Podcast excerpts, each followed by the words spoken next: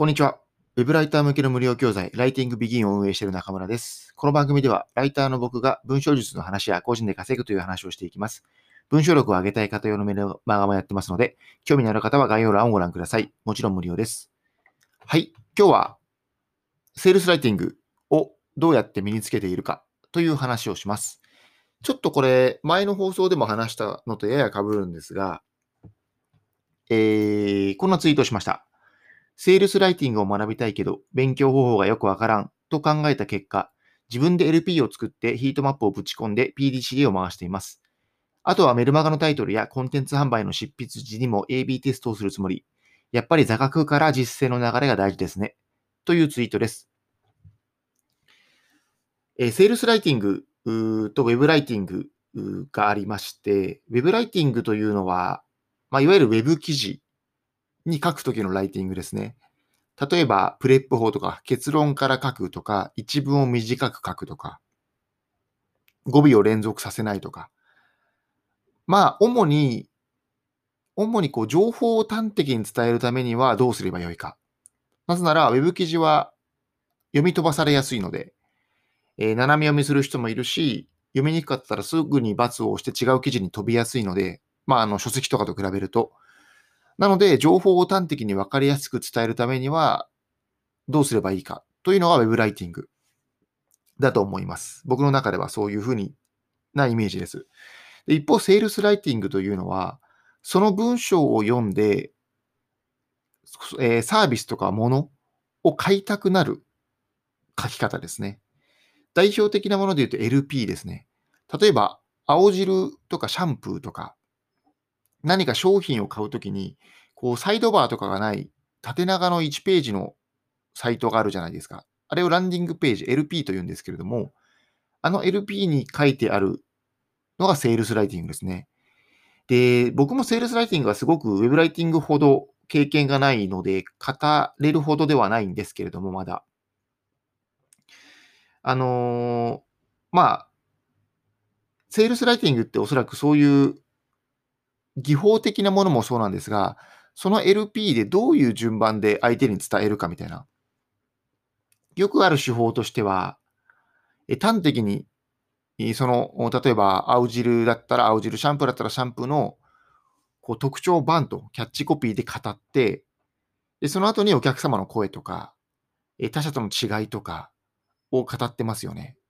まあ、パソナの法則で書いてある LP があの、結構メジャーだとは思うんですけれども、まあ、何が言いたいかというと、セールスライティングというのは、そのライティング技術だけじゃなくて、どういう順番で何を伝えるかみたいなのもセールスライティングに入っていて、で、セールスライティングをまた細分化すると、えキャッチコピーとかボディコピーとか、まあ、なんかいろんなものに分けられるので、まあ、ちょっとなかなか定義しにくいものはあるんですが、まあ、とにかく何か物とか商品を売るためのライティングとここでは定義します。で、そのセールスライティングを学ぶ方法っていうのが結構僕は難しいなと思っていて、なんていうかな、座学でたくさんの本を読んだんですね。えー、例えば大橋さんのセールス、なんだっけな、えー、コピーライティング大全かな？ちょうど Kindle で買ったのをもう一回紙の本で買ったのを買い直、えー、紙の本で買い直したのが昨日来たんですけど、セールスコピー大全とポチらせる文章術とかですね。あとは、シュガーマンという、すみません。あと、先ほどちょっとガチャガチャと音が入っちゃったと思うんですけど、お許しください。えっと、あとは、シュガーマンという、アメリカかなの有名なセールスライターの方の、えー、売る、10倍売る人の文章術とか、シュガーマンのマーケティング30の法則とか、あとは、大悟さんの魔法の文章術とかも、まあ一応セールスライティングの本だと思います。で、本は結構大量に読みましたね。多分20冊ぐらい読んだと思います。でもやっぱりこう、読んだ結果思ったのは、セールスライティングの案件ってあんまりないんですよ。例えば LP 案件とか、まあメルマガもエアーセールスライティングに近いと思うんですが、また L ステップとかもそうかな。あんまりないんですよね。ウェブライティングほど。で、僕もウェブライティングの案件、まあ、いわゆる SEO ライティングとかの案件を100とすると、多分、セールスライティングの案件って1ぐらいなんですよ。100分の1ぐらいしか僕は受けたことがなくて、多分今までどんくらいだろうな、数十案件ぐらいかな。LP ライティングとかメルマガとか。セールスライティングと呼べる案件は数十もないかな。まあ、本当にそのぐらいのレベル、少ないレベルなんですね。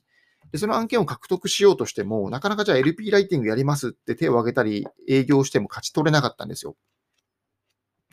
じゃあどうするか。でも僕はセールスライターのポジションも結構取りたいと思っているんですね。で、なんでかというと、セールスライターってダイレクトに売り上げをに貢献できるから、単価も高くなりやすいんですよね、すごく。例えば SU ライターって、あるメディアに1記事書くじゃないですか。でもちろんその1記事には価値があるし、その SEO のメディアの PV を上げることに貢献するんですけど、じゃあ、クライアントがその1記事によっていくらも稼げたかっていうと結構不透明ですよね。なかなか難しいと。貢献するのは、えっと、稼ぐに直結するには難しいと。ただ、セールスライターであれば、例えば LP を作りますと。で、その LP を作った文言を LPO というんですけれども、まあ、いろんなデータを基づいて、えっと、修正しましたと。そしたら CVR、制約率が2倍になりました。っ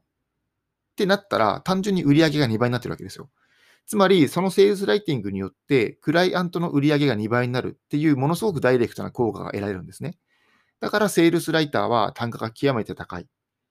し、まあ、単価が高いだけだと、あの、つまらない。僕は稼ぎたいという軸だけではないので、えっと、それだけだと面白くないんですけど、やっぱりこう、クライアントに目に見えて貢献できるのって楽しいですよね。で、目に見えてこう、成果があるライティングができるって面白いじゃないですか。だから僕はセールスライター、そういうポジションを取りたいんですよ。で、これはもちろん別に SEO ライターを非難しているわけでも、こう、取材のライターを非難しているわけでも、非難というか あの、下に見てるわけでもなく、人によって多分何がやりたいっていうのは異なっていて、僕はその意味で言うと、えー、セールスライターで楽しいなと思うから、セールスライターになりたいというだけです。なので、えっと、これは何だろう、えっと、稼げそうとか、なんか僕が言ってるから良さそうとかっていうのでは、あの、決めてほしくなくて、自分に合ったものが何かなというのを考えて、えー、まあ、SEO ライターなのか、取材ライターなのか、あるいは Kindle 編集なのか、決めてほしいなというのを一応補足しておきます。はい。で、話を戻すと、で、そのセールスライターに関して経験を積みたいなと思ったときに、案件が少ないので、どうすればいいかを考えたんですね。で、結論は先ほど Twitter で申し上げたように、自分で LP を作って、ヒートマップをぶち込んで PDC を回すことですね。で、ヒートマップっていうのは、えー、クリック率とか、えー、どこまで、その、例えば LP だったら、その LP のどこまでスクロールして読んだかとか、どの部分が読み飛ばされたかとかっていうのが分かるツールなんですよ。それが分かれば、あ、じゃあこのボタンを変えてみようとか、ここの部分の、えー、ライティングを修正しようとか、冒頭部分のキャッチコピーを修正しようとか、ファーストビュー、えー、画像を変えてみようとかっていう LP の修正ができるんですよ。えー、これは先ほど言った通り LPO というんですけれども、LP の最適化かな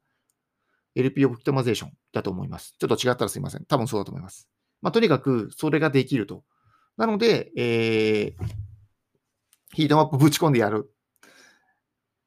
自分の実績を持ってやろうかなと思っているというお話でした。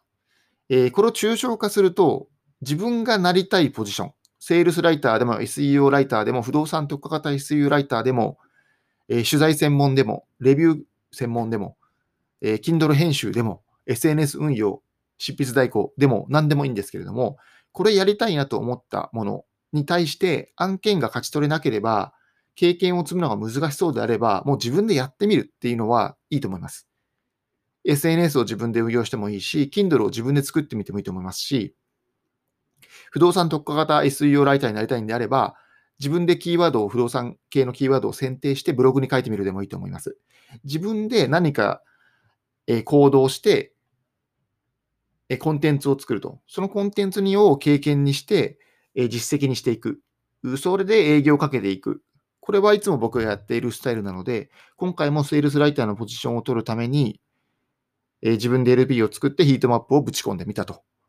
それで PDCA を回して実績を作ってからまた再度営業をかけようかなと思ったというお話でした。これはある意味直営業の話ともリンクすると思いますので、え、参考になれば嬉しいです。はい、今回は以上です。お疲れ様でした。